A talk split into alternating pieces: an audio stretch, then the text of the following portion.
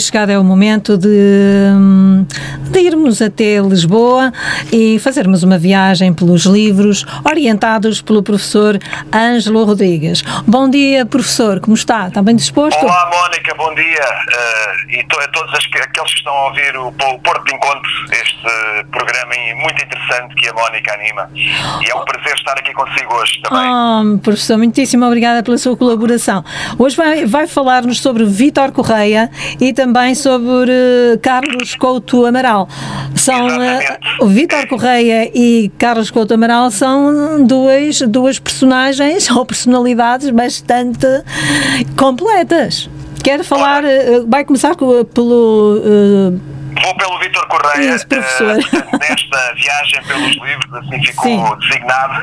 Podia ser outra coisa qualquer, mas. Mas viagem pelos livros está ótimo pareceu-nos interessante. Uh, eu vou tentar dar, fazer aqui uma síntese, não é? Uh, uma súmula uh, de dois livros.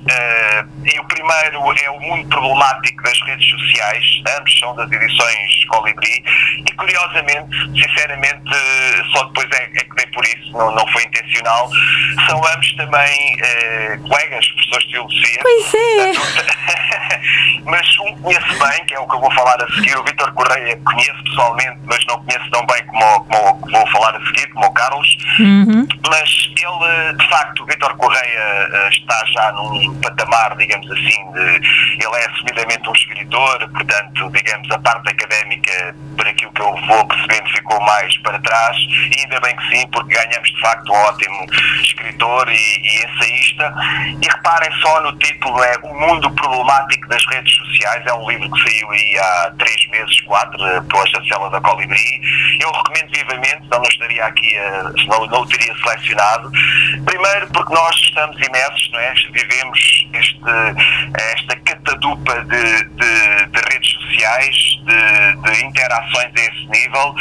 Hoje parece que quem não tem, quem não, não tem um pezinho, quem não, não passa, uh, e alguns estão lá toda a vida, não é? E também podemos falar desse lado negativo, mas quem não tem um pezinho, dizia, na, nas redes sociais, parece que não existe, não é? parece que não, não está cá. Uh, e ele faz uma bela reflexão aqui em praticamente 200 páginas. Eu, eu vou aqui, agora é que se calhar pode haver algum ruído, porque eu vou folhear aqui um bocadinho o livro, aqui no uhum. início no fim, só para terem uma ideia. Este livro, eu não vou, não vou querer aqui ler as bananas, nem estar amassado muito com esse tipo Sim. de informação, porque senão as pessoas também não é para isso. Portanto, é apenas para galvanizar e motivar as pessoas para leituras.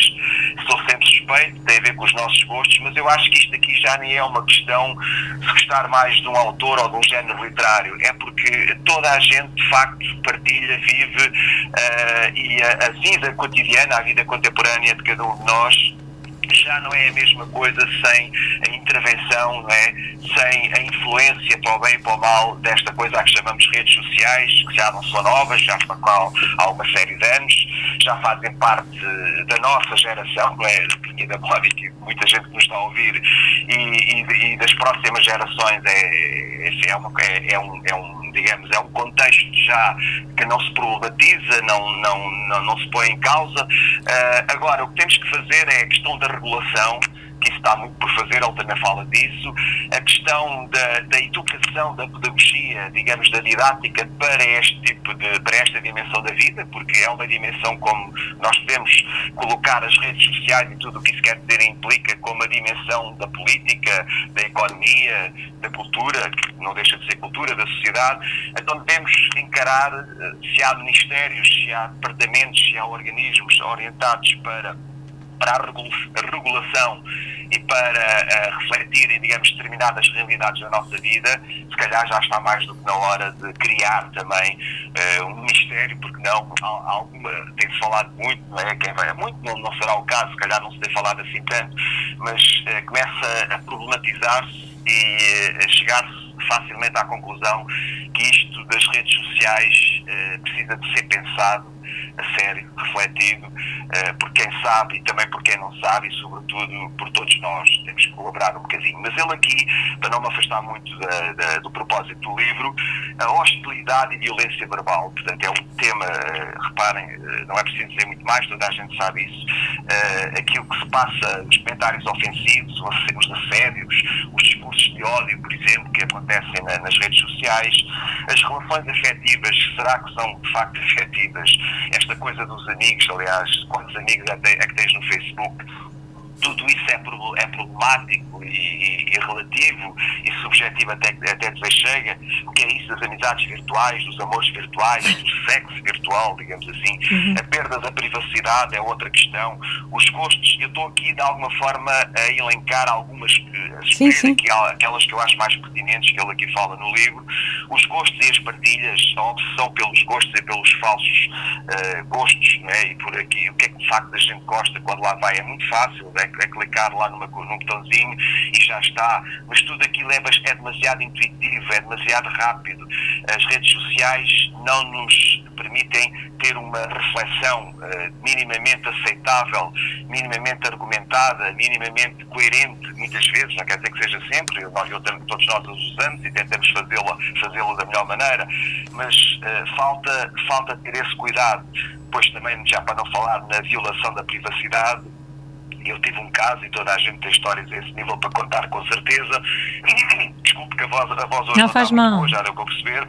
Problemas da comunicação, portanto, a falta da comunicação verbal, o empobrecimento da língua, os problemas da, inf da informação, o excesso isso também é um problema de facto desgraçado, se permite a expressão, o excesso de informação, os fake news, portanto, as falsas notícias, uh, a construção ficcional da realidade. Há pessoas que, através das redes sociais, uh, se afastam do seu mundo real, uh, uh, constroem, não quer dizer que a imaginação tem esse lado bastante positivo, ainda bem que temos essa capacidade de imaginar, de criar mundos novos, alternativos, mas nesse sentido é bom, em termos literários, em termos de criativos. Agora, há quem crie uma outra, uh, um outro mundo para se excluir do mundo real e às tantas isso degenera em situações de facto uh, terríveis né, para as pessoas e para aqueles que, que as conhecem.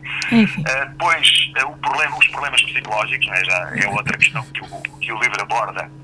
A dependência das redes, né, o stress, a ansiedade, depressão e tudo isso, os problemas económicos que têm a ver com a fraude, com a publicidade enganosa e, e também, por último, a gestão dos, uh, das redes sociais. Nós, no fundo, não, nem sempre uh, todos conseguimos, porque a vida é cheia, a nossa vida é tão preenchida uh, e, e, nem sempre pelas melhores razões, não é? infelizmente, que não, não descuramos a organização, a estrutura descuramos, uh, uh, digamos, a coerência das nossas próprias redes. É? Eu uhum. falo por mim, às vezes, pá, mas eu busquei isto, mas que isto aqui está uma amálgama de coisas que não é informação, não é nada. Uh, eu devia, dar, devia de cuidar disto. Né? Quando o meu filho olha para o meu Instagram ou para o meu Facebook, uh, opa, tens de dar aqui uma volta, isto está uma desgraça, e de facto está uma desgraça. portanto, este livro, O Mundo Problemático, este título é muito, muito interessante, O Mundo Problemático das Redes Sociais, é de facto um livro que eu recomendo vivamente, das edições Colibri, está aí na, nos escaparates. Em, em, breve vai ter uma segunda edição, ele teve uma boa recepção. Uhum. E quem quiser, de facto, fazer, enfim, eu vou utilizar aqui um palavrão, desculpe lá, epistemologia do seu dia a dia relativamente às redes sociais, eu acho, até para se conhecer enquanto utente, digamos assim, se é que se pode dizer a palavra, enquanto uh, uh, utilizador, não é? Uh, desculpe Utilizador ou usuário? Utilizador, usura... o, o, exato, o usuário, é mais usuário. o, o termo correto, o utilizador das redes sociais. Né, nós esquecemos de facto de fazer essa, essa reflexão, então este livro ajuda bastante e dá-nos uma perfeita orientação para isso, o mundo problemático das redes sociais de Vítor Correia. Entretanto. Livro, não sei se, se, se, a Mónica quer questionar alguma coisa sobre isso uh. Não, eu queria, eu queria que falasse um pouquinho sobre Vítor Correia. Eu queria que nos ah, dissesse. Se calhar era bom. Portanto, eu não queria estar. A, mas já, pronto, posso aqui sintetizar. Do, eu, eu, intencionalmente não quis falar muito dele, mas ele frequentou a Pontifícia Universidade de São Tomás da Quinta, até um homem também ligado a outras áreas. Aliás, ele tem coisas escritas também na área da religião e da sociologia das religiões, o que é muito interessante. Frequentou o curso de piano ano uh, na Escola de Música de Santo António em Coimbra, portanto concluiu uhum. a licenciatura em Filosofia. Depois ele tem um pós-doutoramento em Ética, Filosofia Política pela Faculdade de Ciências e Humanas da Universidade Nova de Lisboa. Uh, é membro de algumas associações científicas e culturais e tem várias coisas publicadas e a maior parte delas, se não estou em erro, foram publicadas pela Colibri. Portanto, é, é de facto um autor que nos merece toda a consideração por aquilo por ser quem é, pelas propostas, digamos, pelos ensaios, é um ensaísta, é mais um ensaísta, é mais nessa onda, digamos, uhum. e é de facto um autor que vale a pena conhecer e particularmente este livro que me tocou particularmente muito a mim. E agora passamos, com certeza que já terá dito tudo acerca do uh, Vítor, de Vítor Correia, vamos passar a Carlos Couto Amaral? Nunca se diz tudo, mas... Não quer se diz tudo, eu sei, mas o tempo urge. Uh, Mónica, então este, este autor, o, o Carlos Couto Amaral, é meu colega, aliás, nós aqui há uns 10 anos lecionamos juntos na mesma escola. Uh, ele é, é, eu gosto muito dele, aliás, nós somos amigos, já nos conhecemos há muito tempo, uh, e, eu, e, ele tem publicado praticamente, ele, é para aí o sétimo ou oitavo livro dele, é isso, ele tem muitos livros. E a maior parte dos livros que ele tem publicado tiveram a minha coordenação literária e foram também maioritariamente publicados nas edições Colibri. Este livro é bastante curioso porque chama-se, designa-se Contos Liliputianos. É muito giro. já está contido no, no, título, né? Toda a gente uh, o imagina, portanto, quando nós falamos em Lilliput, lembramos, uh, para quem conhece um bocadinho melhor, Jonathan Swift, portanto, o autor do século, da transição do século XVII para o século XVIII. Uh, são, curta, são histórias, por isso é que são muito pequenas, é? pequenas são histórias, uh, short stories, como se diz, pequenos contos, uh, faz-nos lembrar então os tais anões, os tais seres pequenos que, que mediam cerca de 6 polegadas, daí uhum. Lilliput, os Lilliputianos, e ele brinca com isso, parte desse universo, desse imaginário, não é propriamente para falar disso, nem para fazer nenhum ensaio à volta do, autor deste belíssimo romance, de, de, de Os Lilliputianos, de Jonathan Swift, mas não é, não é isso. Mas ele aproveita esse imaginário para escrever belíssimos contos que me faz lembrar, uh, uh, por exemplo, Mário Henrique Leiria, uh, numa hum. outra onda, aliás. eu escrevi um prefácio, tive esse prazer, ele, ele pediu-me o prefácio. Este livro vai ser apresentado no próximo dia 6 de novembro na margem sul de Lisboa, no casino da Trafaria, e já agora dizer, antes de entrar propriamente aqui no livro, hum. um, um, pouco mais, que uh, ele é um dramaturgo também, para além de, de um académico, professor de filosofia, portanto ele, ele tem um mestrado em, em, em Nietzsche, portanto, hum. na, na, na, estética de Nietzsche, uh, publicou várias coisas, como disse, é encenador e dramaturgo do JIT, uh, já foi de outras companhias, participa no Teatro da Almada, que é um teatro bastante conhecido no, no festival, uh, e ele quase tudo, ou uma boa parte daquilo que escreve, até a poesia, porque ele também é um excelente poeta, ele normalmente dá-lhe ali uma volta interessante e leva e traduz aquilo numa peça de teatro. Então ele vai ser este livro ou uma parte deste livro, vai ser representado, estes contos, muitos deles, na peça teatro com o mesmo nome, no grupo de iniciação teatral da Trafaria, que ele coordena e que ele orienta na qual é encenador, uh, e isso é muito interessante, fica já o convite, se alguém passar para, este, para estas bandas, uh, o, o, livro será apresentado logo a seguir, a peça será às 15h30, no dia 6 de novembro, uh, no Casino da Trafaria, mas a gente no, nos sítios habituais divulga essa coisa.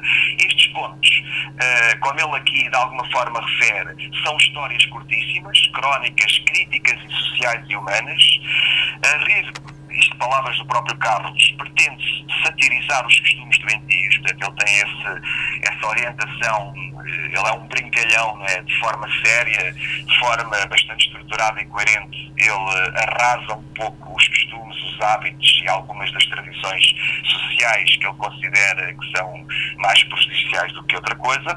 Estes contos, diz ele, projetam uma visão do lado escuro da vida, indo de história em história, num fluxo de tempo suficiente para beber um copo d'água. Portanto, eh, nós lemos isto de fio a pavio em pouco tempo e é um livro que não é para ler da página do, do princípio ao fim. Podemos ir a qualquer altura do livro e sacamos uh, qualquer conto. Eu não costumo fazer isto, mas se, se a Mónica me permite, Um, é muito curtinho, tem cinco linhas. Sim, sim, faça favor. Só para as pessoas ficarem com uma ideia do que é que estamos a falar, às vezes, uh, indo diretamente à obra, é, é mais interessante do que estar aqui a caracterizá-la e fica sempre muito por dizer. São contos desta natureza, reparem, aqui um na, no meio do livro, da página 68, diz assim, e ele não lhes dá título. As mulheres com os lábios em ponto de interrogação, como se perguntassem, perguntassem beijas-me ou não? E há também aquelas que têm a cara de espanto e olham como se enunciassem. Quem chamou por mim? Há também as que arrepiam e têm um olhar de lâmina de barbear como se dissessem. Se te atreves, levas um corte. Existem as que têm rosto ponto final. Chega de olhar. Onde queres chegar? Basta.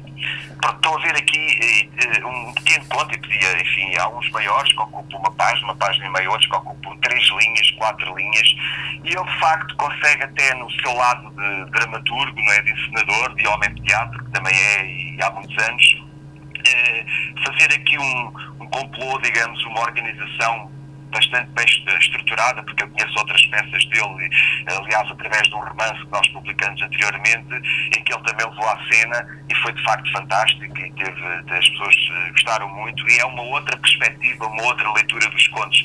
Eu acho que estes contos uh, são bastante cinematográficos, teatrais, obviamente que sim. Uh, nós, ele, consegue de alguma forma fazer um retrato bastante apurado e diferenciado dos costumes, dos hábitos, das relações humanas, uh, consegue refletir sobre essa coisa de, de, do que é que é estar em sociedade e ser ser social, não é? Uh, tem muito que se diga, uh, e, e, de facto são contos que são, no fundo, postais, fotografias, retratos da nossa vida de, de todos os dias. Portanto, dois livros que eu aconselho vivamente, curtinhos, portanto, um tem 200 páginas, este tem cento e poucas páginas, portanto, aqui à volta de 120 páginas, o, o livro do Carlos Couto Amaral, e são, como disse e reiterando, contos que se leem.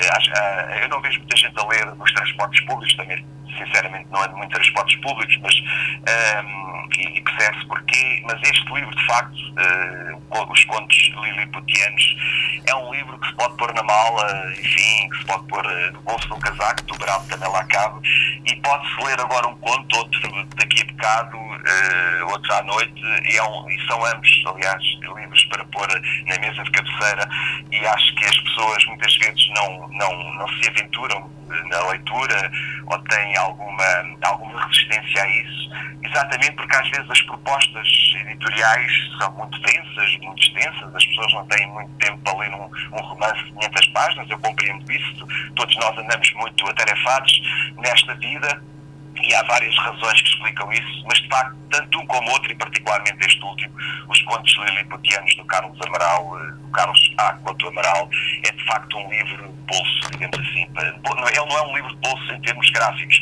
mas é um livro eh, neste sentido em que. Eh, Lê-se rápido, não é? Ter uma continuidade, não é? Portanto, é, é. um bom livro para, para ler sempre. E, entretanto, como disse bem, hoje em dia, uh, antigamente via-se muitas pessoas, uh, enquanto transitavam, ou no metro não, mas uh, no, no, comboio e nos transportes públicos, de uma maneira geral, liam bastante livros, porquê? Porque não havia os telemóveis. hoje em dia... Ah, sim, olha, é hoje em dia, a problemática é essa, é as redes sociais. Estão sempre tric, tric, tric, tric. E digo-lhe mais uma coisa, depois as pessoas entravam sempre no mesmo número de autocarro e conheciam-se umas às outras. E muitas dessas pessoas até se casaram. Hoje em dia ninguém se conhece, valha-me Deus. Ninguém diz olá, ninguém diz bom dia, nem boa tarde. Porque toda a gente vai ali. É tal problemática das redes sociais. Deveriam ler. Deveriam ler, com certeza. Uh, professor. substituir um bocadinho os telemóveis, eu sei que é difícil. É não é difícil, não é nada difícil. seria muito melhor para, para a alma, para o espírito, para, a nossa, para o nosso equilíbrio também, em todos os níveis. Eu acho que Professor Ângelo, foi um prazer estar aqui a escutá-lo acerca de dois uh, excelentes escritores todos com o denominador comum de filosofia, não é? é verdade, calhou, são duas pessoas de filosofia. E não... É verdade, por isso é que eu disse. Ó, oh, professor, marcamos encontro. Diga?